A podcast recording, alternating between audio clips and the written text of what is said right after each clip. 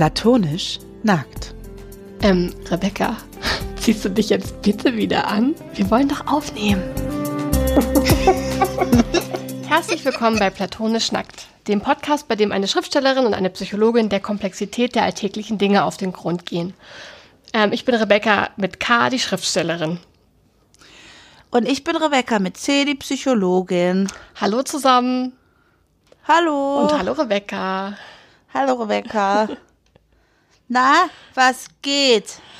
Puh, ich bin gerade ein bisschen im Stress irgendwie. Also die ganze Zeit hatte ich ja zwischen den Jahren eher so, war ich eher in so einer ganz gechillten Stimmung und dachte die ganze Zeit, ach, ist das auch mal angenehm, nicht so viel zu machen. Und jetzt gerade rächt sich dieses nicht so viel machen. ich habe ja die ganze Zeit auch, ähm, ich war ja zwischen Manuskript Fertigstellung und dann habe ich das eben den, also meinen Testleser und Testleserinnen geschickt und habe dann darauf gewartet, dass die mir Rückmeldung geben, um dann nochmal zu überarbeiten. Und in dieser Zwischenphase habe ich schon mal ein bisschen angefangen mit dem zweiten Band von meiner historischen Reihe, an der ich gerade arbeite. Ähm, und war da so ein bisschen in so einem ganz ähm, gemächlichen Tempo so unterwegs und habe mich eigentlich damit auch ganz, also zwischendurch dachte ich, oh nein, es ist irgendwie alles ein bisschen langsam, ich komme nicht so gut rein, aber ich war eigentlich insgesamt relativ, ähm, so hat mich dieser Lockdown auch in einer ruhigen Stimmung, glaube ich, gehalten. Und äh, jetzt muss ich plötzlich Montag in einer Woche abgeben. Also das kommt auch immer dann so plötzlich. Und die Rückmeldungen kamen jetzt alle ähm, bis in letzter Woche habe ich jetzt dann auch die letzten Rückmeldungen bekommen. Und gerade auch mit meiner Agentin habe ich noch ähm, länger dazu telefoniert, die auch nochmal sehr spannende Sachen gesagt hat. Und da bin ich jetzt in der Überarbeitung. Und es ist jetzt doch nochmal, ähm, ich bekomme jetzt nochmal viele Ideen zu meinen Charakteren ähm, und viele, ja, also ich schleife da gerade noch mal ganz viel an Sachen, die eigentlich auch schon angelegt sind äh, in vielerlei Hinsicht, aber glaube ich noch nicht so, noch nicht so ganz zum Tragen kommen, wie ich mir das gewünscht hatte ähm, und wo glaube ich auch noch Potenzial drin steckt. Und da vertiefe ich mich jetzt gerade noch mal neu in meinen Charakteren.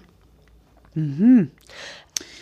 Das leitet jetzt schon voll zu unserem Thema über, aber eigentlich wollte ich dich auch noch fragen, was bei dir eigentlich so geht. Ach, bei mir geht aber auch nichts. Also, also ja, wenig. Ähm, ja, es ist irgendwie nach wie vor Pandemie-Fatigue. Ähm, ich komme gerade so ziemlich, äh, ja, eigentlich direkt von der Arbeit und bin nach der, also die Woche war irgendwie auch sehr anstrengend, gerade viele intensive Prozesse, die ich begleite und ähm, ja, das äh, kostet mich auch, ja, das kostet mich viel Kraft, so, wo ich jetzt so merke, oh, Wochenende, gute Sache. Ähm, und viel mehr war jetzt auch nicht. Ich habe deinen Buchtest gelesen. Das hat mich auch das letzte Wochenende dann noch ähm, beschäftigt. Und das war eine ganz interessante Erfahrung, so als meinen ersten historischen Roman. Jetzt bin ich eigentlich ganz, also auf den Geschmack gekommen. Ich hatte nicht Lust auf so Highlander-Erotik.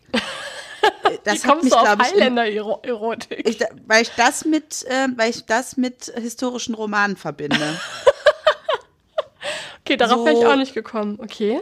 Irgendwie so in Schottland und irgendwie so dann doch sehr kitschige Liebesgeschichten, die extrem langatmig erzählt sind. Das ist so meine erste Assoziation mit historischen Romanen gewesen. Da hatte ich nie Bock drauf. Ja, verstehe ich. Mhm. Ähm, von daher habe ich da irgendwie, also ich ja, ich würde nicht mal sagen, dass ich einen aktiven Bogen darum gemacht habe. Ich habe mich einfach nur von keinem historischen Roman bisher angezogen gefühlt. Ja, ja, wenn man auch erstmal so ein Genre irgendwie so abstempelt und dann denkt, okay, das ist sowas, ähm, nichts für mich, dann guckt man sich das ja auch gar nicht an, was da eigentlich noch alles, was da eigentlich noch alles gibt, außer Highlander-Erotik. Aber bis zum jetzigen Moment habe ich das auch noch gar nicht bewusst gehabt, dass das so meine Assoziation ist. Aber ich glaube, weil irgendwie die Leute, die in meinem Umfeld historische Romane gelesen haben, außerdem fand ich die immer alle so ein bisschen zu dick. Und äh, ja. Ja, irgendwie dick sind die tatsächlich oft, ne? Weil ähm, ich glaube, es liegt aber auch einfach daran, dass man ja äh, nicht einfach eine Geschichte in einer Welt erzählt, die wir schon kennen, sondern dass man ja auch noch die Welt aufmachen muss. Ich glaube, deswegen sind auch Fantasy-Romane oft dicker als andere, wenn man ja einfach diese die ganze Welt noch dazu hat. Ja, aber Fantasy-Romane lese ich gerne und das stört mich auch nicht, dass die dick sind. Ähm, wobei auch immer nur so eine bestimmte Art von Fantasy und auch nicht so Fantasy, die auch eine ähnliche Atmosphäre hat wie Highlander-Erotik. Also es ist, ich mag, es darf nicht so viel Gemetzel und auch nicht so so plumpe Sexgeschichten sein. Und das, da gibt es so eine bestimmte Sparte von Fantasy, die in eine ähnliche Richtung geht wie die Highlander-Erotik-historischen Romane. Ja, und das ja, ich weiß, was du meinst. Nicht, ne, du weißt, was Ich meine. Und das ist einfach nicht mein Ding. War es auch noch nie. Aber es ist natürlich total Und- schade, weil das ist ja wirklich nur ein, ein Teil. Äh, also es gibt natürlich in diesem Genre ähm, Romane, die in diese Richtung gehen, aber es gibt da ja auch ganz, ganz, also völlig andere und auch sehr, sehr gut gemachte. Ich musste an dieser Stelle auch direkt mal einen Shoutout machen für, für Ja, da wollte ich ja jetzt gerade hin. Du Gurke. Ja, natürlich wollte ja, ich hat da doch, gut, hin. hat doch geklappt, du hast mich sehr gut dahin geführt. Oder wolltest du das jetzt erzählen?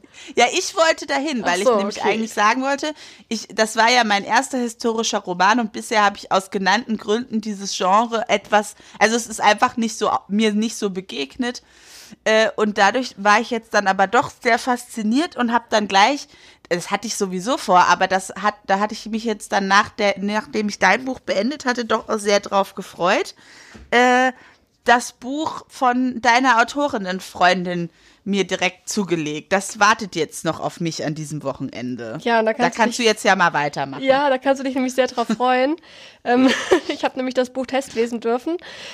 Ähm, schon, also ja, letztes Jahr habe ich das Test gelesen und war da schon ziemlich begeistert von dem Buch, weil es ist wirklich eine ganz, ganz tolle historische Geschichte. Hamburg am Ende des 19. Jahrhunderts, über also eine Familiensaga von Miriam Sag Georg. mal, wie es heißt. Es heißt Genau. Elbleuchten. Ja. Und es äh, ja, ist wirklich ein sehr, sehr, also eine richtig spannende Geschichte, die einen so soghaft erwischt. Und man lernt auch ganz, ganz viel. Also man lernt ganz viel über Hamburg in dieser Zeit und überhaupt über die äh, Zeitgeschichte und auch darüber, wie Frauen damals behandelt wurden, wie ähm, Menschen aus anderen Kulturen, die in Hamburg gelebt haben, behandelt wurden. Und auch, äh, also ja, ganz, ganz viele spannende Aspekte, wo ich ganz viel gelernt habe und sehr unterhalten wurde. Und jetzt habe ich die Woche, also hat auch Miriam erfahren, dass das Buch direkt nach wenigen Tagen auf äh, Platz 17 der Bestsellerliste eingestiegen ist. Was Ja, richtig, also echt. richtig krass ist. Also ich bin total, total beeindruckt und das Buch hat es auch einfach so verdient. Ja, ein großes Shoutout, äh, dass wenn man, also auch wenn man denkt, man würde keine historischen Romane mögen, so wie Rebecca das lange dachte, weil man das irgendwie mit Highlander-Erotik in Verbindung bringt.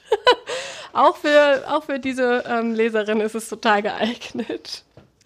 Also ich hatte sowieso irgendwie das geplant, das Buch zu lesen, weil du mir ja, als du Testleserin warst, schon auch davon vorgeschwärmt hattest. Also hast mir nichts groß verraten, aber du hast deine Begeisterung zum Ausdruck gebracht. Und da habe ich gedacht, ach naja, also man kennt sich ja, also ich meine, man kennt sich nicht, aber man folgt sich auf Instagram gegenseitig.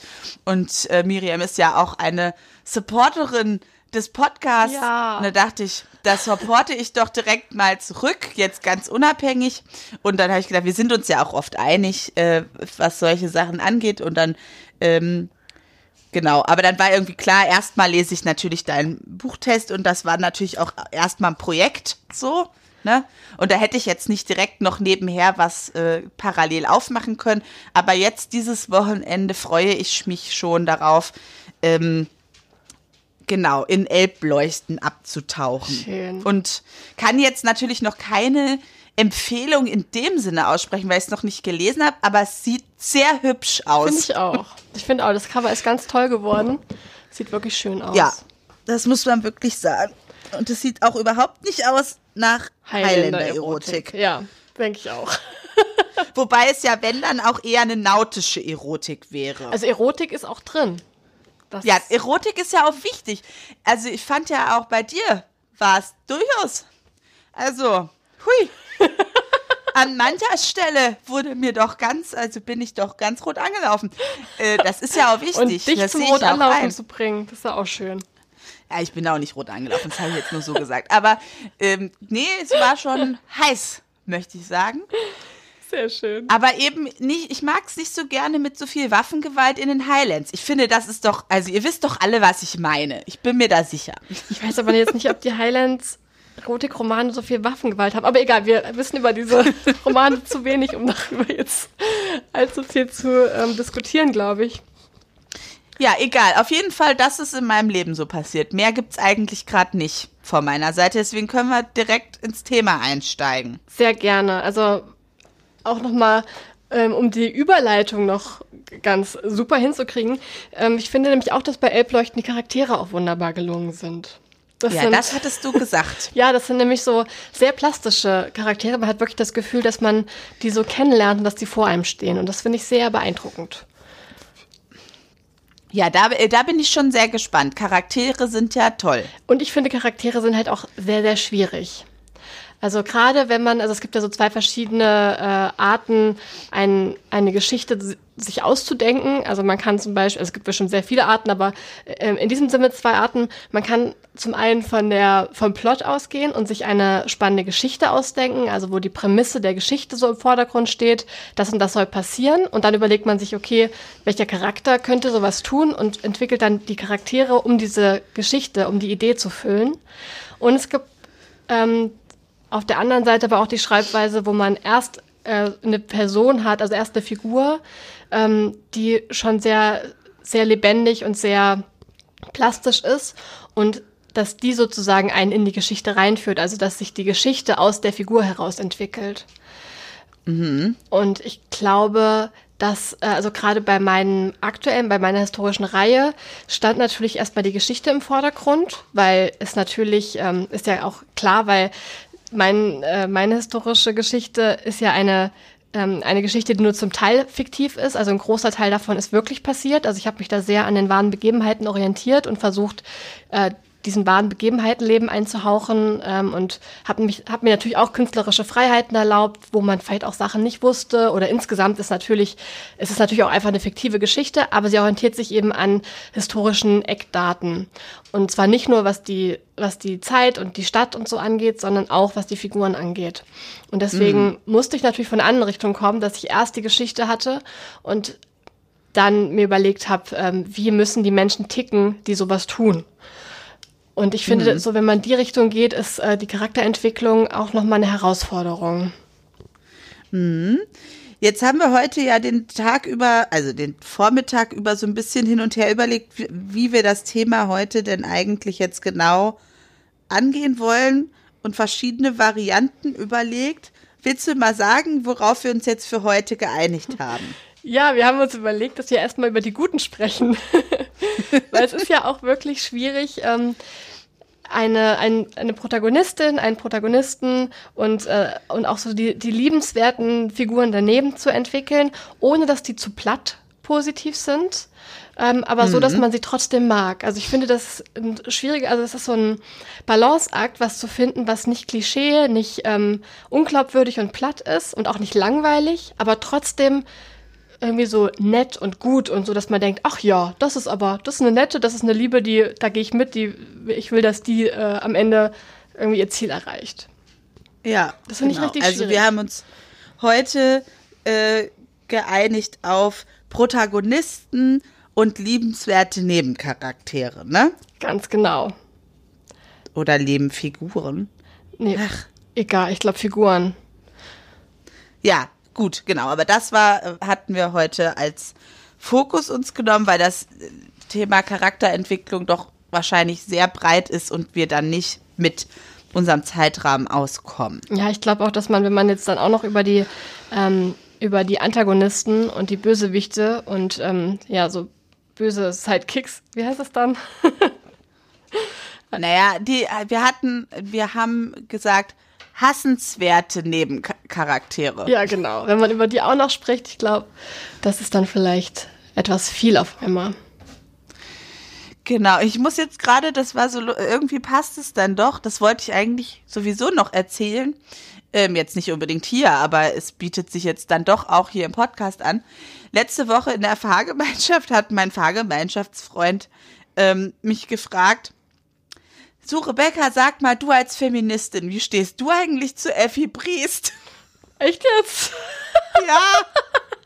Das ist so lustig, weil wir nämlich durchs Schrottwichteln in unserer Freundinnengruppe wieder auf Effi Priest gestoßen sind und ähm, darauf, dass man das Ganze ja, wenn man das unter feministischen Gesichtspunkten betrachtet, auch irgendwie vielleicht anders bewertet als damals in der Schule.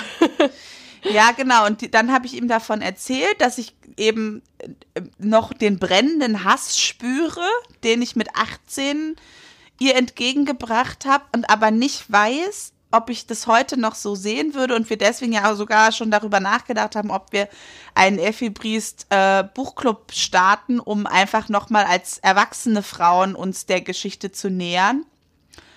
Und da musste ich dann heute wieder dran denken, so im Sinne von, äh, weil er mir dann auch die Frage, da haben wir da so ein bisschen drüber diskutiert und ähm, dann hat er mir auch die Frage gestellt, was denn weibliche Figuren sind in der Literatur oder was so die beste weibliche Figur in der Literatur ist. Und dann ist mir erst mal so klar geworden, ich konnte das gar nicht so richtig beantworten.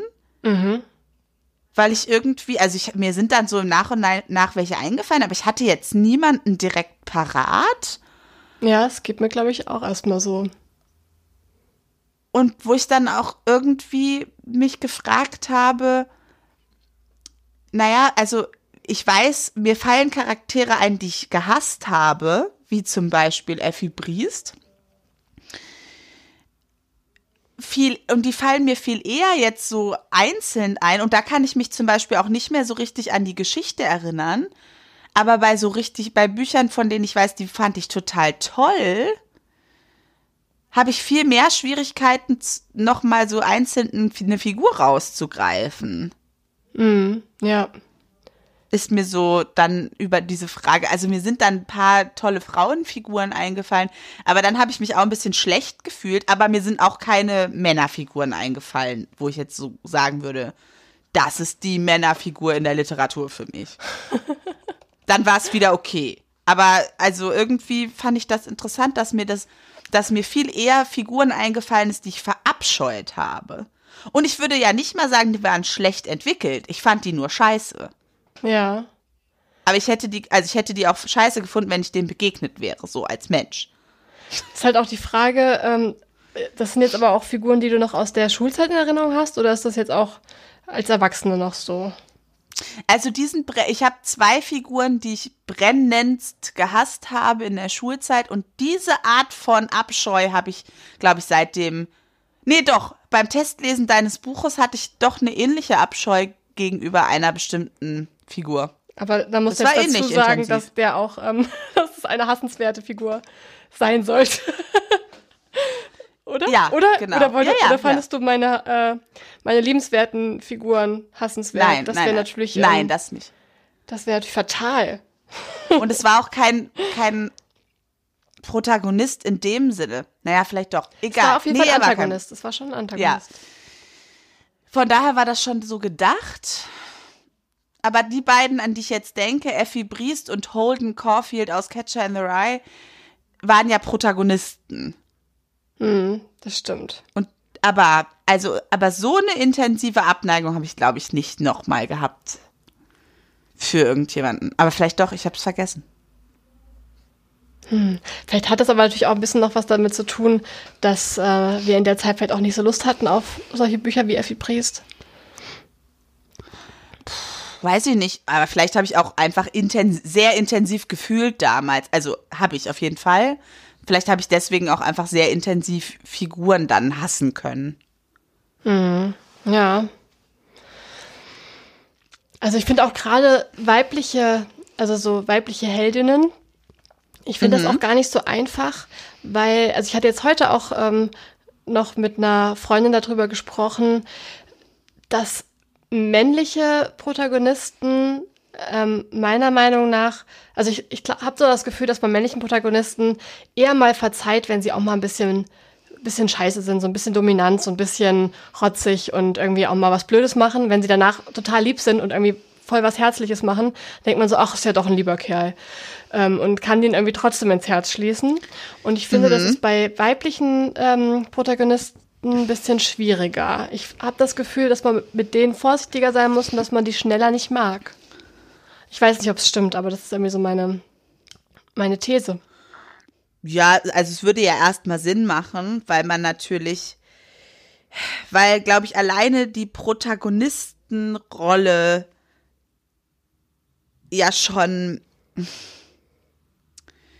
ich möchte fast sagen, unweiblich ist in der, ähm, also in den klassischen Rollenverteilungen. Mhm.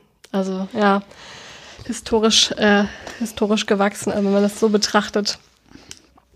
Und dann ist eben so die Frage, naja, also dann wäre so ein bisschen die Frage, was braucht denn eigentlich ein Protagonist, jetzt unabhängig davon, ob es männlich oder ob es eine männliche oder weibliche Figur ist, ähm, um ein guter Protagonist sein zu können,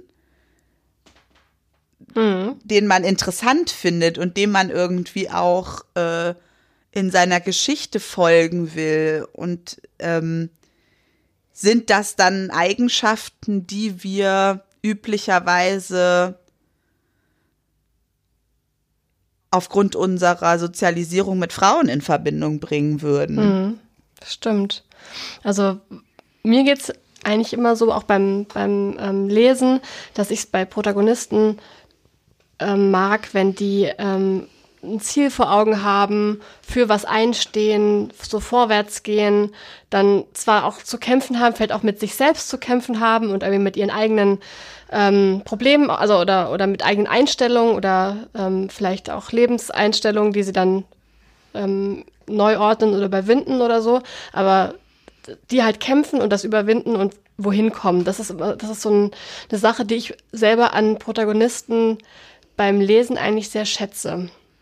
Und mhm. genau dieses kämpferische und nach vorne gehen, ähm, ja, und genau daran, äh, das fällt dann einem vielleicht leichter, das bei, äh, bei Männern zu akzeptieren. Also, das ist natürlich Quatsch, aber unterbewusst könnte ich mir das manchmal vorstellen, dass das halt erstmal so nicht unbedingt die Rolle ist, die man, ähm, die man einer, äh, einer Protagonistin zuschreibt.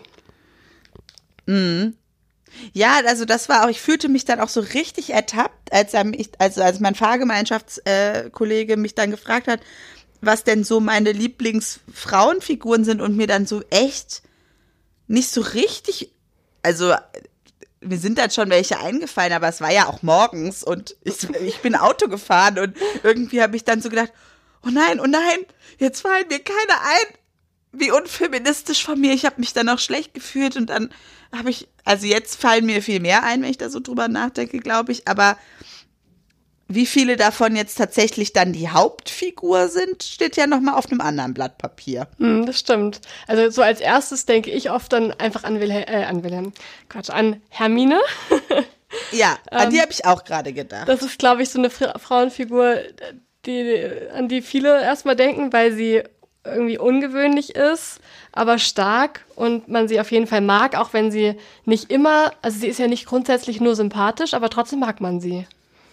Ja. Und an wen ich dann auch gedacht habe, ähm, allerdings tatsächlich nur die Buchversion, äh, Ginny, Ginny Weasley. Mhm. Die auch so eine schöne Entwicklung macht, irgendwie, weil sie in den ersten Büchern so, so halt so ein so ein Mädchen ist, so ein richtiges, schüchternes, blöd verknalltes, unsicheres Mädchen und dann aber irgendwie so eine ziemlich coole Frau wird. Mhm. Was sie ihr in den, also in den Filmen haben sie ja wirklich ihr schwer Unrecht getan. Ja, auf jeden Fall. Das macht aber das sind so wütend. Das sind halt die Nebenfiguren so, ne? Also es ist ja jetzt auch nicht, äh, sind nicht die Protagonisten, aber also wen ich zum Beispiel mag, da wirst du mir jetzt wahrscheinlich zustimmen, ist die Ophelia von der Spiegelreisenden. Ja. Und die ist Wobei natürlich die, auch echt nicht nur sympathisch, ne? Also mir war die vor allem an, am Anfang relativ egal. Ah, okay. Also die war mir gar nicht groß unsympathisch, die war mir so, also ich fand halt die Welt toll. Die fand ich extrem spannend. Und so die Geschichte fand ich ext extrem spannend. Aber sie war erstmal jemand, dem ich nicht unbedingt der mich nicht unbedingt interessiert hat. Was vielleicht auch daran liegt, dass sie, also dass sie halt nicht dieses, also am Anfang so dieses, ich habe ein Ziel, ich gehe dahin, ich mache das, ich kämpfe hier gegen alle Widrigkeiten. Das hat sie am Anfang gar nicht, sondern sie ist eher so ein verhuschtes, ähm, zurückgezogenes Mädchen, das irgendwie eigentlich einfach in Ruhe gelassen werden will von der ganzen ja. Welt äh, und dann trotzdem so herausgefordert wird.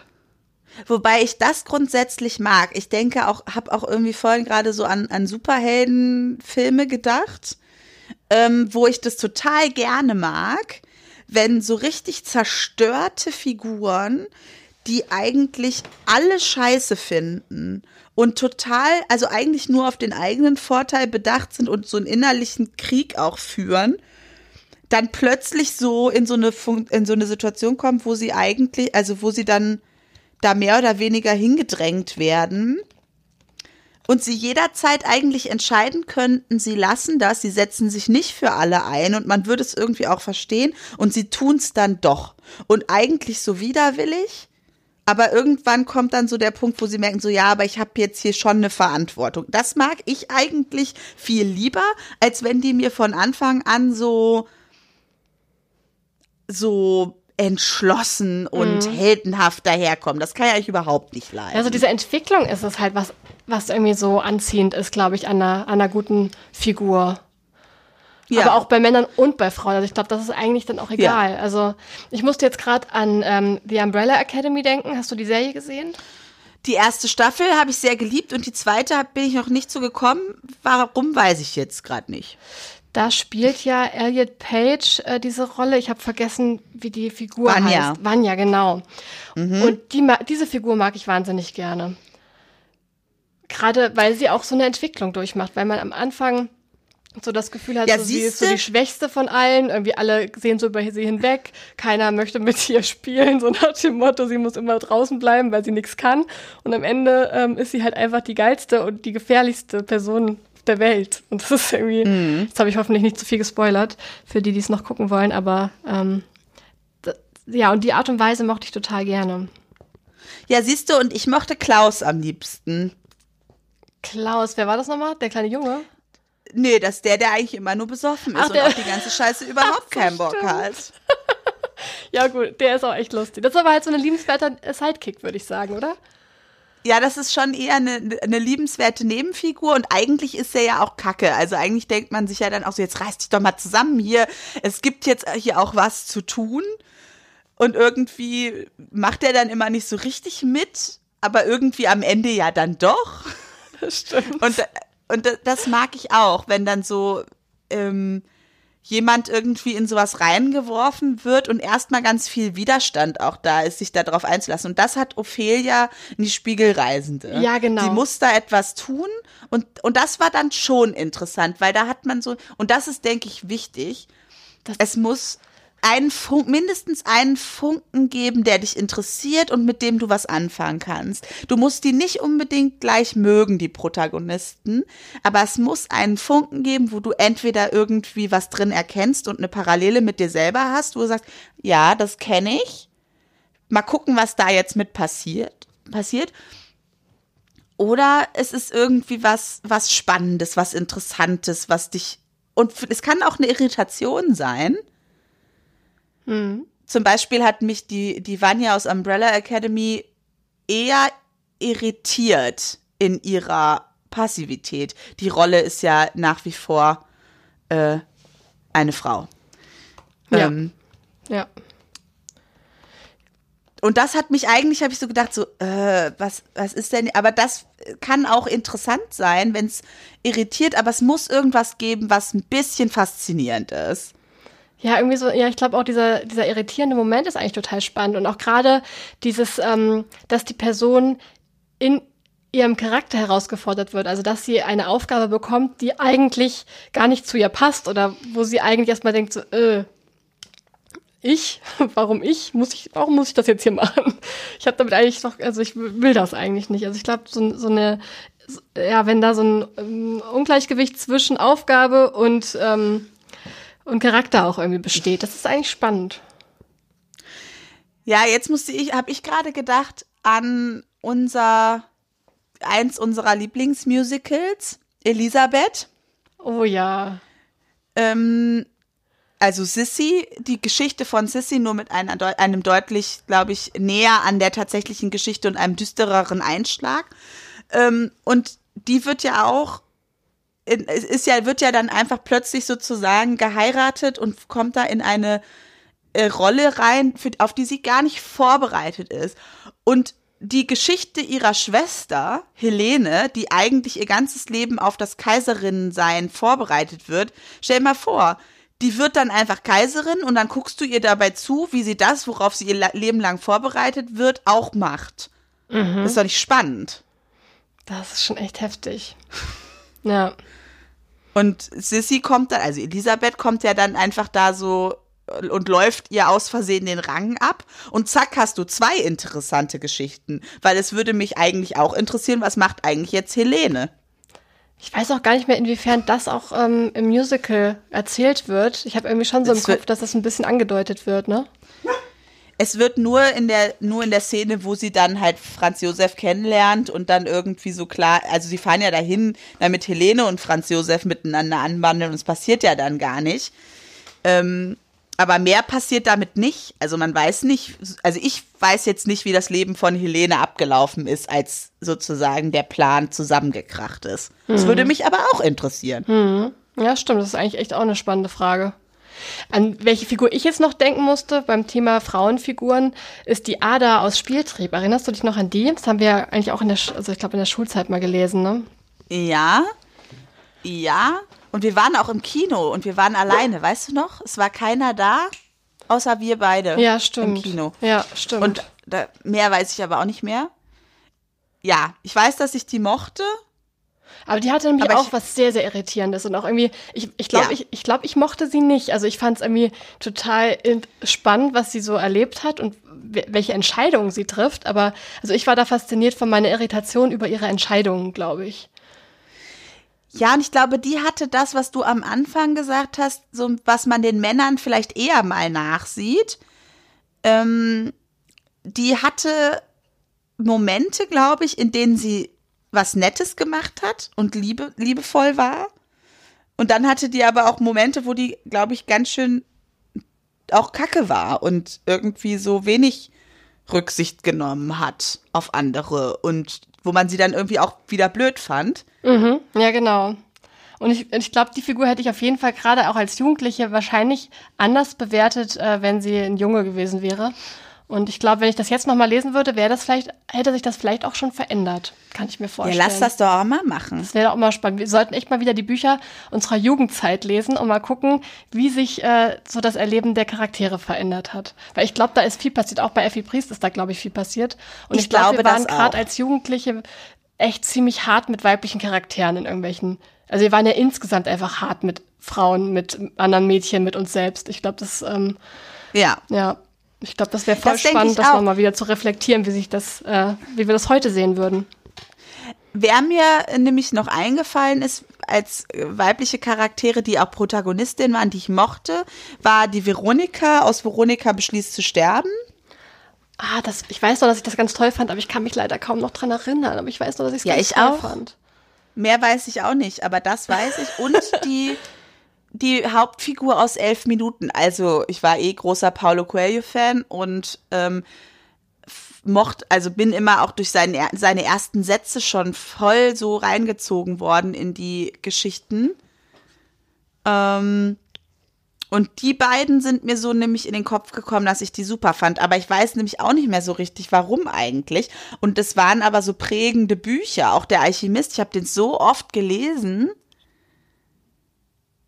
Und das wäre schon spannend, nochmal so ganz, also so prägende Bücher von damals einfach nochmal zu lesen. Absolut.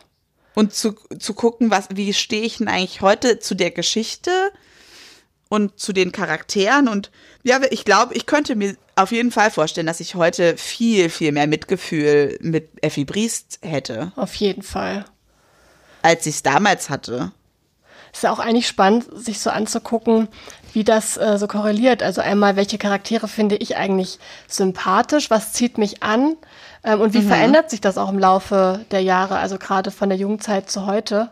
Und was sagt auch vielleicht so ein bisschen das, ähm, also welche Charaktere man selber spannend findet, was sagt das eigentlich über mich selbst aus?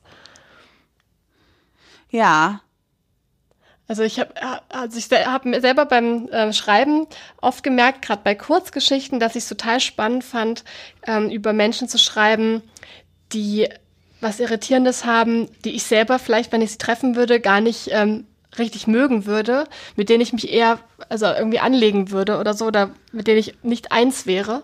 Ich fand das sehr spannend, mich damit zu beschäftigen und habe aber dann gemerkt, dass es äh, für die Leser natürlich schwieriger ist, sich dann äh, auf die Geschichte einzulassen, wenn die, wenn die, gerade wenn die Hauptfiguren, wenn die Protagonisten unsympathisch sind. Liest du gerne Geschichten oder Romane, wo die Protagonisten so richtig, ähm, ja, wo, wo du immer wieder so denkst, so, äh, warum machst du das? Oder ähm, das ist eigentlich in Ordnung, was du da tust. Also macht dir sowas Spaß oder verdirbt es dir eher das, den Spaß am Lesen? Ähm, ich glaube, das geht, wenn die Geschichte richtig gut ist. Und die Figur gut entwickelt ist und es aber trotzdem irgendwie noch. Mh, mm, also ich muss gerade an eine Reihe denken, ähm, eine Krimi-Reihe von Tana French, die ich extrem gefeiert habe. Ähm, also ich lese sowieso äh, im Urlaub immer Krimis, schon ungefähr mein ganzes Leben. Und ich finde, bei Kriminalromanen ist die Charakterentwicklung insbesondere der Protagonisten, also der Ermittler, häufig extrem faul. Das stimmt. Also, äh, weil du kannst so, du kannst so viel, du hast so viel Trara drumherum, dass ich das Gefühl habe, viele Autoren vernachlässigen das. Das, weil, ich glaube, da fällt man auch schnell, schnell in diese Stereotype rein. So der, ähm, ja. also so Stereotype von Ermittlern, äh, von ja. den Helferlein, von, ja, ich glaube, da hat man ganz schnell so ja, Bilder der Ermittler. Der raucht Kette genau. und ist so ein gebrochener Mann und er hat ein Geheimnis und man findet es nicht raus und der ist auf jeden Fall geschieden, aber hat irgendwie noch komischen Kontakt zu seiner Ex-Frau. Und zu seiner so Tochter, die ja die irgendwie, schon erwachsen ist oder so. Ja. ja, so sind die ja irgendwie alle. Und ähm, das kann man halt bei Krimis gut machen, weil du im Zweifelsfall halt da eine, eine geile Geschichte hast, die irgendwie spannend ist und dann verzeiht man das schon mal, dass die Figuren nicht so gut sind. Ähm, ich finde auch die Täter sind oft nicht so gut gezeichnet, aber irgendwie erledigen die den Job so. ja. Und ich lese es halt gerne, gerade im Urlaub, so, weil ich mich auch nicht so anstrengen muss. Und ähm, bei der Krimi-Reihe von Tina French ähm, fand ich es A, also bei der war das nicht so. Die Kriminalfälle an sich sind wenig spektakulär, bis auf einer, glaube ich aber die Charaktere sind extrem aufwendig und gut gezeichnet mhm. und die zwischenmenschlichen Dynamiken sind total gut gemacht, ah, okay. was selten ist. Also die, der Kriminalfall an sich ist ja, aber das, was da passiert zwischen den Figuren und wer die sind, ist total spannend und richtig, richtig gut gemacht und was ich total interessant finde, ist, dass, dass es eben nicht so ist, dass du eine Reihe hast, in der immer der gleiche Ermittler Protagonist ist, sondern es ist so, dass in dem ersten Band ist ein, ein Ermittler der Hauptermittler und eine Ermittlerin ist die Nebenfigur. Und im zweiten Teil ist diese Nebenfigur die Hauptfigur. Und es kommt eine zweite, eine zweite Nebenfigur dazu, die im dritten Band dann die Hauptfigur ist. Cool, ja. Also die sind alle im gleichen Dezernat und haben irgendwo Berührungspunkte, aber die Hauptfigur wechselt immer. Und sie schafft es aber, die Figur so zu entwickeln, dass du, also ich habe am Ende von jedem Band habe ich so an denen gehangen, mhm. dass ich das total scheiße fand im ersten Moment, dass im nächsten Band jemand anders Hauptermittler sein wird. Und als ich den angefangen habe, habe ich mich dann aber auch ganz schnell in die Figur verliebt. Und was ist es bei den Figuren, was dir da so, was dich da reizt oder was dir da so gefällt? Kannst du das irgendwie und das ist eben das Spannende. Es ist total unterschiedlich, weil es waren auch welche dabei, die ich richtig scheiße fand. Also da war so ein Ermittler dabei, der war so richtig arrogantes Arschloch und der fand sich total geil und der hat auch deswegen wegen seinem Ego an mancher Stelle so dumme Fehler gemacht. So, und das hat mich richtig aufgeregt und trotzdem war der irgendwie gut und trotzdem war wenigstens so ein bisschen Entwicklung dabei und hatte der eine spannende Dynamik mit anderen. Und dann gab es eine Ermittlerin, die ich total toll fand, weil die so kratzbürstig war und ihr eigenes Ding gemacht hat und sich nicht über den Tisch hat ziehen lassen von diesen Männern, die die ganze Zeit irgendwie versucht haben, ihr das Wasser abzugraben. Und das war so unterschiedlich. Also ich fand die nicht alle gleich toll oder gleich sympathisch, aber sie waren alle gleich gut gemacht. Und das habe ich, also das war wirklich sehr beeindruckend, muss ich einfach sagen. Ah, das klingt also von so. Spannend. Und eben auch diese Dynamiken, also auch die Nebencharaktere waren gut gemacht und die Manipulation, die dann so versucht wurden und wer dann womit reingezogen wurde und die Machtspiele und ach, das, also, ach, ich könnte es mal wieder lesen, ist noch gar nicht so lange her, aber ähm, ja, da habe ich gerade dran gedacht, dass es nämlich, also dass es schon ging, auch ein Buch zu lesen und auch investiert zu sein, obwohl die Hauptfigur nicht, die, die lagen mir am Herzen, obwohl ich sie nicht mochte. Ja, das ist, äh, das ist cool. Und ich glaube, es ist auch voll die Kunst, das zu schaffen, dass man mit denen geht, auch wenn man denkt, du bist jetzt auch nicht irgendwie der tollste Mensch, aber dass man trotzdem mitgeht. Und da passiert was, jetzt, ich glaube, ich verstehe es gerade, woran es liegt, dass die mir trotzdem am Herzen liegen, weil nämlich schon auch deren Geschichte nach und nach nicht komplett, aber so erzählt wird in Ansätzen, dass du verstehst, warum die so sind. Mhm. Und so ist es bei meinen Patienten auch immer. Ah, Also cool. die meisten mag ich sowieso. Irgendwie finde ich eigentlich bei dem allermeisten etwas, was ich auch mag. Aber es kommt manchmal vor, dass ich, dass es welche sind, die ich erstmal nicht mag. Es ist auch nicht zwingend notwendig. Ich muss meine Patienten jetzt nicht super sympathisch finden und mit denen Kaffee trinken wollen, um mit denen gut zu arbeiten.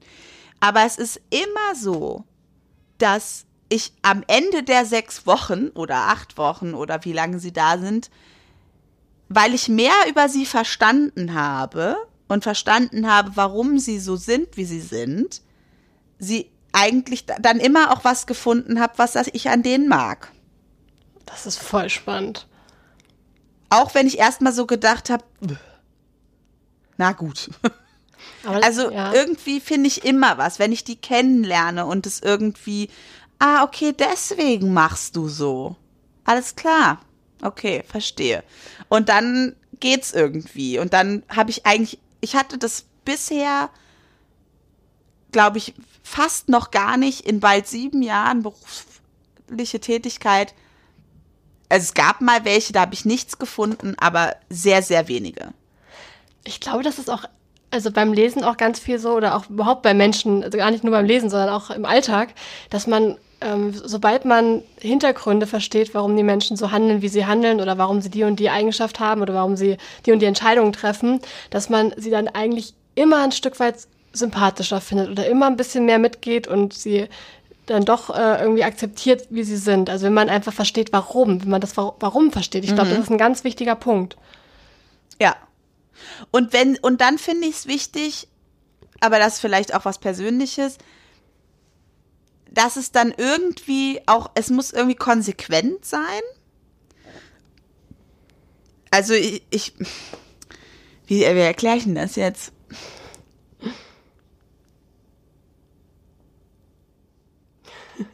Also es geht, es reicht nicht, dass man mir irgendwie eine Tür aufmacht und ich sehe dann, oh nein, diese Figur hat das und das Schlimmes erlebt und dann habe ich Mitgefühl. So, das reicht nicht. Es muss schon irgendwie wirklich konsequent sich dann auch mit dem Verhalten, was jetzt gerade der- eine Rolle spielt, zusammenpassen. Also ich mag dann, ich möchte, dass sich jemand Mühe gegeben hat mit den Figuren. Ja, und ich glaube, das ist auch im, äh, im Alltag auch so ein bisschen so, wenn jemand sagt so, ja, ich bin halt so, weil ich hatte eine schlimme Kindheit, also jetzt überspitzt formuliert. So dieses, ja, ich habe halt was Schlimmes erlebt und ich kann halt jetzt nicht anders, ich äh, bin halt so, so, ne? Ähm, es gibt ja auch so eine Art und Weise, ähm, den Menschen zu erklären, woher Sachen kommen, die so ein bisschen was Entschuldigendes haben oder was, äh, wo man sich dann so ein bisschen dann auch aus der Verantwortung zieht und sagt, ja, ich kann Ja. nichts dafür, es ist deswegen so. Und das ist dann wiederum, ich finde, das nimmt man einem auch nicht so richtig ab. Das ist so eine, das ist so eine Abkürzung. Und ich glaube, wenn man das beim Ja. Schreiben macht, ist halt auch da so eine Abkürzung, die, die man nicht so richtig abnimmt. Also da fehlt dann was dazwischen. Ja. Und ich- vielleicht ist es auch gerade dieser, ähm, dieses auch, vielleicht auch damit mal hadern oder darüber mal nachdenken und damit auch zu kämpfen haben. Vielleicht auch irgendwie das selber teilweise ähm, nicht zu mögen oder auch mal in einem anderen Licht zu sehen oder so. Ja, und ich kann den an sogar verzeihen, wenn da nicht so viel Entwicklung stattfindet, wenn die die Konsequenzen irgendwie tragen. Also, und dann eine Verantwortung übernehmen. Und wenn die dann Scheiße bauen und eine dumme Entscheidung treffen, dass es dann irgendwie zumindest konsequent durchgezogen wird. Weißt du, was ich Also meine? ist, ja, es hat, glaube ich, auch was mit Authentizität zu tun. Ja. also wenn dann man sei wenigstens authentisch Ja. dumm und scheiße. Genau, dann ziehst durch. Ja, irgendwie. Und dann kann ich aber auch bei Protagonisten. Also ja, wie gesagt, es muss so ein bisschen was sein, was ich entweder interessant finde, wo ich mich oder wo ich mich mit identifizieren kann oder was ich verstehen kann. Und dann folge ich auch einem Protagonisten, den ich nicht unbedingt mag. Was, woran ich jetzt gerade denken muss, auch wenn das jetzt nicht so, so ganz das Gleiche ist, aber ich habe jetzt die Serie Narcos geguckt. Ich weiß nicht, ob du die gesehen hast auf Netflix. Gesehen nicht, aber gehört schon. Ja. Also davon gehört Ja. habe ich ja. In den ersten beiden Staffeln geht es ja um Pablo Escobar. Ähm, und ich finde, der Schauspieler, ich weiß jetzt gerade leider nicht, wie er heißt, aber ich finde, er hat das wirklich grandios gespielt, diese Rolle, weil ich, ähm, also ich finde, es ist ja wirklich die ganze Zeit weiß man, dieser Mensch ist, also was der für Entscheidungen trifft, was der für grausame Taten, ähm, ge Taten, ge also weißt schon, ähm, Begeht. begangen, begangen hat, so heißt es genau. Wirklich ganz, ganz schrecklich und äh, ganz furchtbar, weil es auch so viele Opfer gab und so. Ähm, aber dieser, dieser Mensch, der dann ähm, auch immer wieder durchkam, gerade auch in, im Umgang mit der eigenen Familie, mit den eigenen Freunden, diese Loyalität und dieses, äh, dann, wo er dann so eine, so eine liebevolle Seite ähm, gespielt hat und sowas ganz verbindlich und sowas ganz Warmes, da habe ich mich immer wieder dabei ertappt, wie ich dachte, ach, doch, der hat's aber auch schwer. Ach, das ist aber auch blöd jetzt für den. immer gedacht, so alter Rebecca. Ne? Ja. Pablo Escobar und das war so, was der gemacht hat, ist so passiert und so. Ähm, aber die haben es echt geschafft, dass, dass man dann trotzdem so beide Seiten gesehen hat und dass ich dann, als der dann Ja. irgendwann tot war, dann echt gedacht habe, ach, das ist aber irgendwie echt schade. Ich vermisse den Pablo. Und das ist ja also furchtbar, das zu sagen, aber die haben das echt gut gemacht, finde ich. Ja, so ging es mir bei der Serie You. Ich weiß nicht, ob Ja, du die gesehen ja, hast. das- ja, ich habe immer wieder, also es geht ja nun um diesen, wie heißt er nochmal, Dan aus Gossip Girl, der da natürlich nicht Dan heißt, Oh, ich weiß gerade sondern leider auch nicht, wie die Figur Joe? heißt. heißt der Joe? Ja, ich, ja, ich glaube schon. Egal, auf jeden Fall der Typ, ähm, der Dan aus Gossip Girl spielt. Ähm, ich, äh, Spoiler Alert für diejenigen, die es noch nicht gesehen haben. Der ist stalkt und äh, also stalkt so Frauen und bringt dann auch Leute um. Ähm, und die haben das so hingekriegt, weil das muss man ja, der ist ja, da muss man ja sagen, er ist der Protagonist der Serie. Ja. Er ist aber ja jetzt kein guter Typ. Absolut nicht. Ne? Und äh, denn dann habe ich, hab ich immer wieder so zwischendurch vergessen, dass der jemanden brutalst ermordet hat. Obwohl das halt Oder trotzdem authentisch irgendwie rüberkam. Ich finde, man hat das schon geglaubt, dass der zu diesen Taten fähig ist, aber trotzdem ein Absolut. netter Typ ist. Also das war schon beides irgendwie möglich.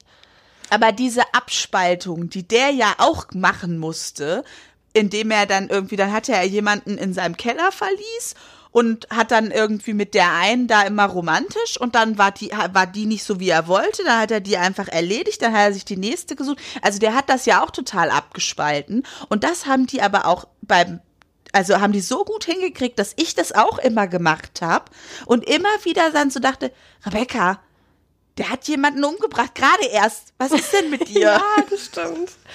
Ja, und ich glaube, ich, also meine These ist jetzt, es geht, glaube ich, durchaus, dass man jemand, dass man einer Figur schlimme Taten verzeiht, wenn sie sympathisch ist, wenn sie lieb zu bestimmten Menschen ist, wenn sie da irgendwie eine andere Seite zeigt und so eine Wärme ausstrahlt. Ähm, und also es geht aber nicht, wenn eine Figur Scheiße baut und dann halt auch noch unfreundlich und unhöflich und rücksichtslos ist. Ähm, ich glaube doch, ich habe gerade den Gedanken gehabt, der, der, dass Protagonisten nicht unbedingt liebenswert sein müssen. Aber wer liebenswert sein muss, zumindest, es muss mindestens eine Nebenfigur geben, die man richtig liebenswert findet und zu der auch der beschissene Protagonist nett ist. Ah, das ist, das ist auch noch eine gute Idee. Ja, stimmt. Habe ich gerade gedacht. Also man kann irgendwie, glaube ich, einen Protagonisten haben, den man irgendwie vielleicht doof findet oder mit dem man immer mal wieder hadert. Unser Beispiel, was wir oft bringen, aber was auch oft passt, ist zum Beispiel für mich Harry Potter, der Protagonist ist, aber nicht nur toll, sondern ganz oft ganz oft, gerade beim Lesen in den Filmen, ist es ja alles ein bisschen verwaschen. Beim Lesen hatte ich ganz oft, boah, jetzt, was machst du denn hier für eine Scheiße? Jetzt reiß dich doch mal zusammen, das ist doch bekloppt, was du hier machst. Also ganz, ganz oft, dass ich nicht mit ihm einverstanden war und dass ich ihn auch blöd fand. Aber er hat seine Nebencharaktere, zum Beispiel für mich, also Ron Weasley, den ich einfach auch sehr liebe, aber auch Hermine, und Hagrid zum Beispiel, den man, äh, den man ja einfach nur lieb findet so. Und dadurch, dass man die auch noch hat, also kannst du dem Protagonisten eine Menge verzeihen, solange der, also in den Zeiten, wo er sich mit Ron zerstritten hatte und zu Ron scheiße war, konnte ich ihm auch ganz schlecht, also dann wollte ich eigentlich auch gar nichts mehr von ihm lesen. Da konnte ich ihm auch nicht gut verzeihen, weil das war nicht das, okay. Oh, da, da ging es mir auch richtig schlecht beim Lesen, das weiß ich auch noch. Das war eine richtig schlimme Phase und es hat mir so lang, viel ja. zu lange gedauert. Ich dachte echt, ich, ich halte das nicht aus. Ich musste weiterlesen, aber ich, ich habe so gelitten. Das war wirklich ganz schlimm. Ja. Und das war gerade so, der Gedanke kam mir gerade so in den Kopf, dass es beim Protagonisten vielleicht viel mehr auf interessant ankommt und weniger auf liebenswert, aber du brauchst die liebenswerten Nebenfiguren. Ich glaube auch, dass die ganz, ganz wichtig sind, dass man sich irgendwie in so ein paar Nebenfiguren verliebt, die man irgendwie so, ja, mit denen man mitfühlt oder die man einfach lieb hat und man sich freut, ja. wenn die auftauchen, die einen so ein bisschen trösten, ich, vielleicht, wenn was Blödes passiert ist. Ja. Und ich verliebe mich, glaube ich, auch häufiger in Nebenfiguren, habe ich gerade so überlegt als, also so, dass ich so brennend in eine Nebenfigur verliebt, eher verliebt bin als in die Pro Protagonisten. Hm. Ich mag es auch eigentlich sehr gern beim Schreiben von den Nebenfiguren zu schreiben. Also ich finde Nebenfiguren machen richtig dolle Spaß. Und die, die Hauptfiguren sind sind natürlich schwieriger, weil sie auch noch ein bisschen vielschichtiger sein müssen und weil sie natürlich auch die, also die haben ja auch, die müssen ja die ganze Handlung vorantreiben, die müssen ja viel mehr schaffen irgendwie. Und das ist dann natürlich auch eine schwierigere Aufgabe und die müssen auch dann doch immer mal wieder auch Entscheidungen treffen, die man vielleicht selber nicht so gut findet. Und die Nebenfiguren ja. machen auch beim Schreiben total viel Spaß. Ja. Und du kannst das Liebenswerte, glaube ich, outsourcen, tatsächlich im Zweifelsfall dass es nicht unbedingt in, in der Protagonistenfigur sein muss, aber dadurch, dass sie befreundet ist mit der Nebenfigur, färbt es sozusagen ab und dann geht's auch. Ja, ich, ich glaube, mir ist bei der Protagonistin oder dem Protagonisten vor allem halt diese Entwicklung wichtig und für eine Entwicklung ist es ja auch oft nötig, dass nicht immer alles toll ist, sondern dass da halt auch ein bisschen was Schwieriges drin steckt. Ähm, ja. Und ich glaube, Nebenfiguren müssen sich ja nicht äh, stetig weiterentwickeln. Die können ja auch, ähm, die können ja auch mal chillen, da wo sie sind. Das ist ja alles, ne? Die sind ja, ja. Nebenfiguren. Und das, ähm, Bez ja. Ja, beziehungsweise deren Aufgabe ist es ja viel mehr, die Protagonistenentwicklung in irgendeiner Form zu unterstützen oder voranzutreiben und gar nicht so sehr die eigene. Und das fand ich bei der Taylor French Reihe ebenso spannend, dass sie dass die die Nebenfigur dann zum, zur Hauptfigur gemacht hat. Ja, das ist ein ganz und spannender Schritt und dann kriegt man auch deren Entwicklung so mit und ja. deren Innenleben noch viel mehr. Und sie hat es auch geschafft, das in den Büchern so anzulegen, dass du die schon toll fandst und auch spannend fandst und dachtest, ich möchte noch gerne mehr darüber wissen. Und dann kam das im nächsten Band. Das war also wirklich, selbst wenn man Krimis nicht so gerne mag, kann ich ähm, die Tena French-Reihe äh, Dublin Murder Squad ist sozusagen, glaube ich, die, der inoffizielle Titel der Reihe.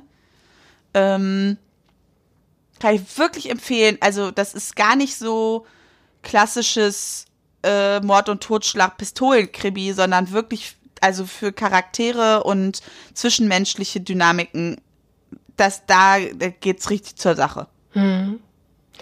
Ich überlege gerade, ob wir vielleicht noch kurz, bevor ähm, wir auch dann zum Ende kommen, nochmal die Brücke zur Psychologie nochmal schlagen wollen, weil wir jetzt ganz viel über das Schreiben und äh, Bücher und Serien und Filme gesprochen haben. Ähm, weil als wir vorher im, in unserem kleinen Vorgespräch schon mal das Thema so ein bisschen ähm, umrissen haben, hattest du auch noch von dieser Protagonistenfrage erzählt. Das fand ich ganz spannend. Also ich habe kurz vergessen, ähm, was du meinst. Ähm, ja, also das, hä? Was, wovon redet, redet sie? Da? ähm, ja, also ich habe das jetzt irgendwo bei irgendeinem Meme habe ich das gesehen, dass da stand ähm, Main Character Energy. Und ähm, also das so die, die Idee, ob man selber eigentlich Protagonisten-Energy sozusagen hat in seinem Leben. Und ich glaube, in diesem Meme-Zusammenhang ist das eher angelehnt an so Romantic Comedies. wo ja. so die, die Hauptfiguren halt so durchs, so über die Straße laufen und irgendwie so einatmen und irgendwie so, ne? Weißt du, was ich meine? Ja. So eine, so eine, ja, Rom-Com. Aber ich glaube. Main-Character-Geschichte. Und da, schon so auch so, Sachen. so dieses Zielgerichtet damit. Also ich finde so Main-Character-Energy, da, da habe ich auch so das Gefühl, da geht es vielleicht auch darum, ob man ähm, so sein Leben selber in die Hand nimmt und vorangeht und ähm, seine Ziele verfolgt und mit so seine und seine Kämpfe austrägt äh, und ja so in, in dem Sinne, dass man wirklich seine seine Geschichte selber ähm, schreibt und selbst in die Hand nimmt. So. Also ich habe jetzt so als Bild, gerade weil das im Zusammenhang mit diesen Romcoms, glaube ich, steht, äh, dieses Bild von dem, von der, von der Frau, die zu einem Vorstellungsgespräch bei so einer Modezeitschrift geht. Das ist ja irgendwie, also so, ne, so die Romcom-Geschichte. Ja. So, und dann hat sie dieses Magazin in der Hand und ihr Portfolio und geht aus der Tür raus und atmet tief ein und stellt sich vor, wie es läuft. Und dann fährt das Taxi an mir vorbei und sie wird nass gespritzt. Also dann, dann passieren irgendwie ganz viele Sachen, die sie ja von ihrem Weg eigentlich abbringen, sozusagen. Und ich glaube, das ist ein bisschen damit gemeint, dass irgendwie einem auch so verrückte Sachen passieren und man sich dann dabei aber irgendwie halt einfach fühlt, als wäre man so ein Main Character in so einer Rom-Com. Aber ich habe für mich daraus eben auch so ein bisschen die Frage abgeleitet, wie man sich denn eigentlich selber in seinem Leben so positioniert. Mhm. Also wie wie also empfinde ich mich denn sozusagen als Protagonist in der Geschichte oder habe ich gerade eher so einen Sidekick ähm, Erzählstrang, wo ich eher anderen Leuten sozusagen zuliefere und die bei deren Entwicklung unterstütze und gar nicht so sehr bei mir und meinen Ereignissen und meinem Weg bin. Darüber habe ich, also das ist das, was bei mir dann so in der Assoziation entstanden ist als Frage. Was bedeutet es eigentlich für sich selber die Hauptfigur zu sein? Und wie ist, also, wie, oder wie kann man denn dann sich auch dazu entscheiden, für sich selber die Hauptfigur zu werden?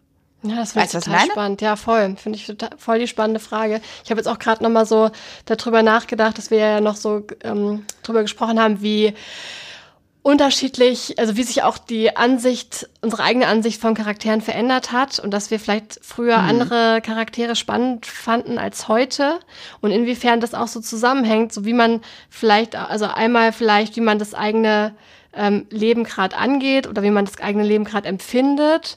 Ähm, und aus diesem Gefühl heraus ein Buch liest oder einen Film schaut und dann den Charakter sozusagen beobachtet. Also jetzt ähm, auf uns, so wir als Jugendliche, die vielleicht noch sehr unsicher waren und irgendwie ständig dachten, wir müssten anders sein, als wir sind, fanden dann irgendwie Charaktere, die ähm, passiv waren und oder irgendwie unsympathisch oder irgendwie uns, also in den Erwartungen, die wir selber an uns hatten, gar nicht, also die, den Erwartungen, die wir selber an uns haben, gar nicht erfüllt, die die nicht erfüllt haben, jetzt kann ich, jetzt stamme ich gerade rum. Du weißt schon, was ich meine. Ja. Also wir, wir äh, hatten bestimmte Erwartungen als Jugendliche und haben dann Charaktere gesehen, die diese Erwartungen, die wir haben, gar nicht erfüllt haben. So. Und äh, im späteren äh, Verlauf wenn man dann so älter wird, denkt man dann vielleicht auch über sich selber ein bisschen anders nach, ist ein bisschen selbstbewusster geworden und kann dann schon ganz anders auf andere Figuren blicken. Also inwiefern das auch so zusammenhängt, die, die ähm, eigene Bewertung der Figuren und, der, und die eigene Entwicklung der Persönlichkeit im, im eigenen tatsächlichen Leben. Also ich glaube, äh, es ist ganz lustig, weil ich gucke hier gerade so auf mein DVD-Regal und mir leuchtet hier gerade so ähm, die erste Staffel Sex in the City entgegen, weil die so eine silberne Schrift hat und da fällt gerade so das Licht drauf. Ähm, daran musste ich gerade auch denken, also vor allem, weil ich es gelesen habe, aber auch, weil das passt zu dem, was du sagst, so. Ähm, damals mochte ich es, glaube ich, gerne ähm, mehr, also da mochte ich es lieber stereotypisiert, so, ne? Also dann hat man Sex in the City geguckt und dann hat man sich eine von denen ausgesucht, ähm, die man jetzt ist. ja, stimmt. Und damit war man dann auch ganz zufrieden und so wollte man es dann auch haben. Und dann war es auch immer in der Abgrenzung zu den anderen Figuren. Und je älter ich geworden bin, also ich gucke das nach wie vor gerne, es hat was Nostalgisches, auch wenn es teilweise hochproblematisch ist und nicht gut gealtert. Aber je älter ich geworden bin, desto mehr habe ich gedacht, ja, Momente mal, das ist doch eigentlich nur eine ganze Frau, die ihr einfach auf vier Personen aufgeteilt habt. Ah, das ist auch spannend, ja. Und ich, ich glaube, dass ich es inzwischen insgesamt komplexer mag. Also, dass mir das nicht mehr reicht, dass mir ein Charaktereigenschaft, eine, eine Charaktereigenschaft oder eine, ein Hobby so derartig in die Fresse gedrückt wird, dass ich, dass ich nichts anderes, also ich denke jetzt immer wieder an Samantha, die ich damals natürlich hart gefeiert habe und auch heute noch feiere, absolut iconic, das will ich gar nicht damit sagen. Aber die, da ist ja, also das, was da sonst noch ist, irgendwie, außer das Promiskuitive, das fällt so hinten runter und dann wird eine Eigenschaft genommen und dir so hingehalten, das ist jetzt die ganze Person und damals hat das funktioniert weil ich es gerne, glaube ich, auch so einfach gehabt hätte. Und heute gucke ich es mir noch gerne an, aber wenn ich jetzt sozusagen zum ersten Mal heute Sex in the City gucken würde, würde mich das, glaube ich, überhaupt nicht abholen. Jetzt gerade bellt äh, mein Hund gerade ein bisschen, ich weiß gerade nicht warum. Manchmal hat er irgendwie plötzlich so ein, ähm, denkt er, draußen wäre was ganz Schlimmes, aber es ist gar nichts draußen. Man weiß nicht, was er, warum er manchmal so Ängste bekommt. Ja, weiß man ja bei sich selber manchmal auch nicht. Ja, das ist wahr. Ähm, was wollte ich jetzt sagen? Samantha, ja, ich glaube, dass wir da äh, gerade in dieser Sex and the City Zeit tut es ja dann auch irgendwie gut, ähm, so eine ähm, Orientierung irgendwie zu haben oder etwas, wo man, wo man sich so ein bisschen selber auch ähm, einfügt oder äh, ja, so, so ein Rahmen, den man sich vielleicht selber geben möchte, wenn man so ein bisschen orientierungslos ist, gerade auch als Jugendliche. Ja. Ähm, und diese komplexeren Figuren, die vielleicht auch irgendwie ein bisschen schwieriger zu verstehen sind und die auch mal was machen, was man gar nicht so toll findet, die sind dann irgendwie ja, die erschließen sich einem dann nicht so richtig, weil man sich das ja selber nicht so richtig zugesteht. Und ja. das ist dann, glaube ich, ähm, als Erwachsene dann auch nochmal was anderes wieder. Dann kann die Komplexität wieder so ein bisschen mehr reinkommen. Ich musste gerade auch dran denken, irgendwo habe ich das noch mal gelesen, so, man weiß, dass man erwachsen geworden ist, wenn man in Disney-Filmen äh, auf der Seite der Eltern ist. Ähm, insbesondere zum Beispiel bei Ariel, ne, wo man damals so, ich bin kein Kind mehr, ich bin 16 Jahre alt und äh, sechs Jahre alte Rebecca sitzt vorm Fernseher und denkt sich, jawohl, schwimm da weg, äh, ignoriere deinen Vater, gib, verkauf deine Stimme an die, an den Oktopus und äh, küss dich mit Prinz Erik im Boot und alle singen. Und ich fand's super. Und heute kann ich, also ich mag den Film nach wie vor auch, aber eigentlich ist es so, nee Mäuschen, halt einfach nicht, du bist halt noch ein Kind, jetzt chill mal und vielleicht äh, muss hier jetzt mal ein bisschen heulen wegen Prinz Erik, aber da kommt schon noch jemand so. Also man kriegt ja da auch nochmal einen anderen Zugang. Und jetzt damals König Triton, der blöde Sack, wie kann er ihr das antun? Und heute denke ich, ja, jetzt greif doch mal durch. Also das geht doch hier nicht. Es ist schon auch ganz, ganz spannend, wie da so, ähm, ja, wie so sich die Perspektive irgendwie verändert. Aber grundsätzlich merke ich so, ich mag, glaube ich, nicht andere, nicht zwingend andere Charaktere, sondern eher mehr, weil ich viel mehr, also ich viel mehr Verständnis auch für Charaktere aufbringen kann, die weiter von mir weg sind. Und mich auch viel mehr dafür interessiere, mal etwas zu lesen, was nicht so nah an mir selber dran ist, während man als Teenager, glaube ich, sich vor allem immer überall spiegeln will. Ja, ja, ja, stimmt. So einfach um zu gucken, bin ich überhaupt noch da oder bin ich, bin ich überhaupt da? Existiere ich und ist es okay so? Da sucht man, glaube ich, viel mehr was, wo man sich spiegeln kann. Und heute habe ich das Bedürfnis weniger und finde deswegen auch Figuren spannend, die nicht so viel mit mir zu tun haben oder die auch Entscheidungen treffen, die ich nicht treffen würde, weil ich dann eher sagen kann, ach ja, würde ich jetzt so nicht machen, aber äh, lass doch mal gucken, wo das hinführt. Mhm. Ja, stimmt. Wichtig ist halt immer nur, dass man auch irgendwie versteht, woher das jetzt kommt. Man muss es nicht immer sofort verstehen, aber so im Laufe der Geschichte. Sollte sich Oder, das erschließen. Wenigstens in Genau. Ansätzen. Ja. Ja, und es ist ja auch äh, so, sind ja auch so die Schritte, die man, wenn man jemand Neues kennenlernt und Freundschaft schließt, ähm, die da auch gegangen werden, ne? dass man ähm, immer besser versteht, woher, also warum der andere Mensch das und das tut und woher Leidenschaft, also wie, wie die Leidenschaften vielleicht irgendwie zusammenhängen oder ja, also dass man den anderen einfach so ein bisschen mehr versteht. Ja. Und vielleicht geht es darum ja auch so beim, beim Lesen, dass man so langsam, ähm, jedenfalls mit den liebenswerten Figuren oder äh, also auf jeden Fall mit denen, wo die AutorInnen sich erhofft haben, dass man da sich auch mit ide- identifiziert, wenn man mit denen Freundschaft schließt. Es gibt ja, Ja. auch die Bösewichte, mit denen man vielleicht nicht Freundschaft schließen soll, aber mit den anderen eben. Ja. Und es muss zumindest, glaube ich, realistisch sein, dass dieser wunderbare Sidekick, den man so liebt, und der etwas weirde Protagonist trotzdem miteinander, also das muss irgendwie schon Sinn ha haben, warum die miteinander befreundet sind oder warum die irgendwie zusammen den Weg gehen. Wenn man jetzt die ganze Zeit das Gefühl hat, da stimmt doch was nicht, wieso sind die denn jetzt eigentlich zusammen unterwegs, dann wird's, glaube ich, auch schwierig. Das stimmt. Ja, ich glaube, in ganz vielen Sachen ist irgendwie das, das Wieso irgendwie echt entscheidend. Ja, es muss irgendwie schon schlüssig sein. Ja. auch bei den so, also was ja auch ein klassisches Ding ist, dieses, diese ungleichen Paare, die so zusammengewürfelt werden und dann irgendwie so was zusammen machen müssen. Aber auch da muss irgendwie zumindest im Verlauf klar werden, warum das dann doch so gut funktioniert. Das kann nicht Das immer nur stimmt. so, hä, was ist hier los bleiben? Das stimmt. Ja, ich glaube, ich fand es auch gerade früher beim Schreiben immer total spannend, so eine Irritation zu erschaffen. Und ähm, der schwierige Schritt ist dann eben, die auch aufzulösen oder die zu erklären, wo, was diese Irritation eigentlich auslöst und warum das aber trotzdem funktioniert.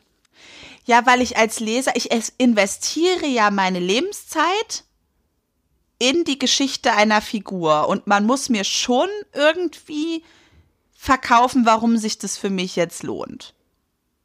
Ja. Und also indem eben irgendwie da was, was mich fasziniert, wo wo ich das rausfinden will, warum das so ist oder wo ich eine Auflösung will. Oder wenigstens, weil ich mich in irgendeine Figur so verliebt habe, dass ich der überall hin folgen würde. So, Ja, aber stimmt. irgendwas, irgendwie braucht's da schon was, was sich dann am Ende für mich gelohnt hat.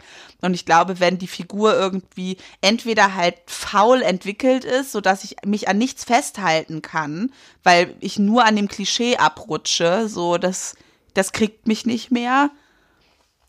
Oder wenn es halt auch unfertig bleibt, so und ich dann irgendwie denke, ja, okay, aber warum jetzt? Mhm. Ja. Das Ja, finde ich, glaube ich, auch einfach unbefriedigend. Ich hätte jetzt aber gerade so spontan kein Beispiel von einer Figur, die das, wo ich. Ah, doch, wir, weißt du noch, wo wir darüber, wo wir, über welches Buch wir geredet hatten? Ähm, wir hatten über Land in Sicht gesprochen. Hand in Sicht. Von Ilona, Ah, von Ilona Hartmann. genau. Ah, ja. was ein Mhm. cooles Buch war und weil, weil sie eine coole Sprache hat, Ja. aber wo die Charaktere so ein bisschen also es ist auch ein ganz dünnes Buch, man hat das super schnell weggelesen und es hat auch, also es hat auch ähm, Spaß gemacht, weil sie, wie gesagt, einfach einen, einen Umgang mit Sprache hat, den ich mag. Ja. Und ja, da auch es macht, genau, es macht, ist einfach unterhaltsam dadurch und Genau. es sind coole Sätze dabei, die man irgendwie gerne mehrfach liest und so ein bisschen klingen lässt. Genau, es sind super Sätze dabei, es ist eine tolle Sprache, es ist auch ein schöner Humor.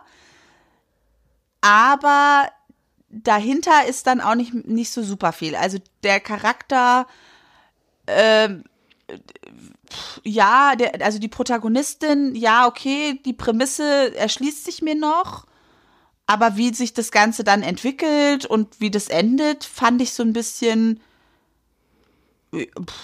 ja, kann man so machen, aber es war jetzt nicht, nicht befriedigend in dem Sinne.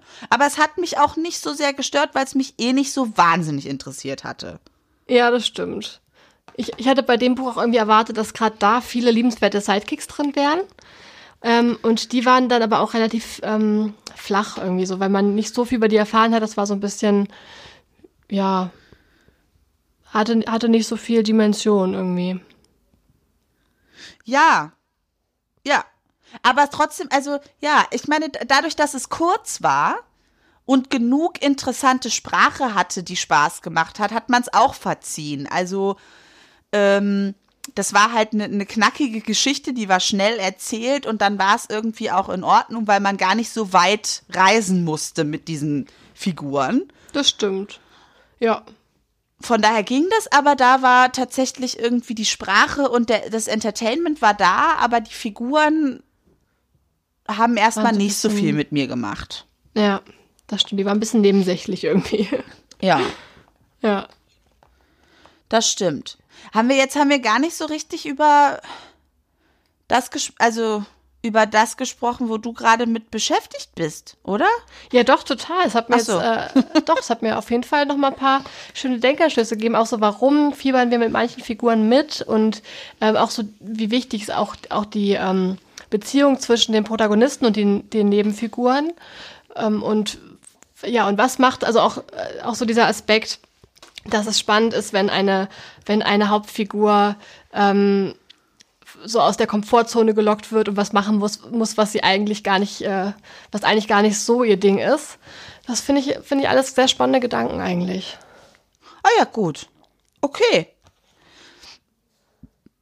ja, ich, denke, das, ja, das hat mir auf jeden Fall noch mal was gebracht.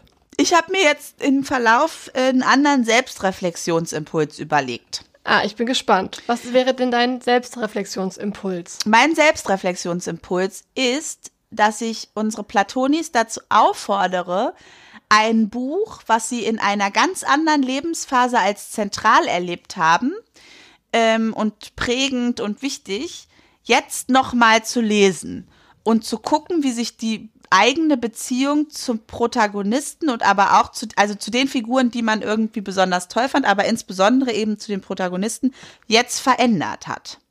Das finde ich sehr spannend, ja. Also Das will ich unbedingt auch selber noch mal machen. Das kann dann irgendwie ein Buch sein, was man in der Pubertät gelesen hat, was einen total beeindruckt hat oder in den, in den 20ern oder ein, von mir aus auch vor zwei Jahren, als man in einem ganz anderen, an einem ganz anderen Punkt im Leben war. Also, dass die Zeit, die vergangen ist, finde ich nicht so entscheidend. Viel wichtiger ist, dass dazwischen irgendwie eine persönliche Entwicklung gelegen hat. Und dann nochmal zu gucken, wie stehe ich denn eigentlich heute ähm, zu diesen Figuren. Und Sehr äh, schön. wir können ja vielleicht noch mal gucken, ob wir unser ne, Effi Briest Buchclub vielleicht doch noch mal starten. Ach, lass uns das doch lieber mit Spieltrieb machen. Aber Spieltrieb, weißt du, das Ding ist, Spieltrieb ist so lang. Ja, Effi Priest auch. Ja, scheiße, stimmt, ist ja auch Fontane, ne? Ja, wir Ja, können mal überlegen. ja, wir überlegen Übel noch ist. mal. Wir könnten ja vielleicht auch sonst, oder Veronika beschließt zu sterben.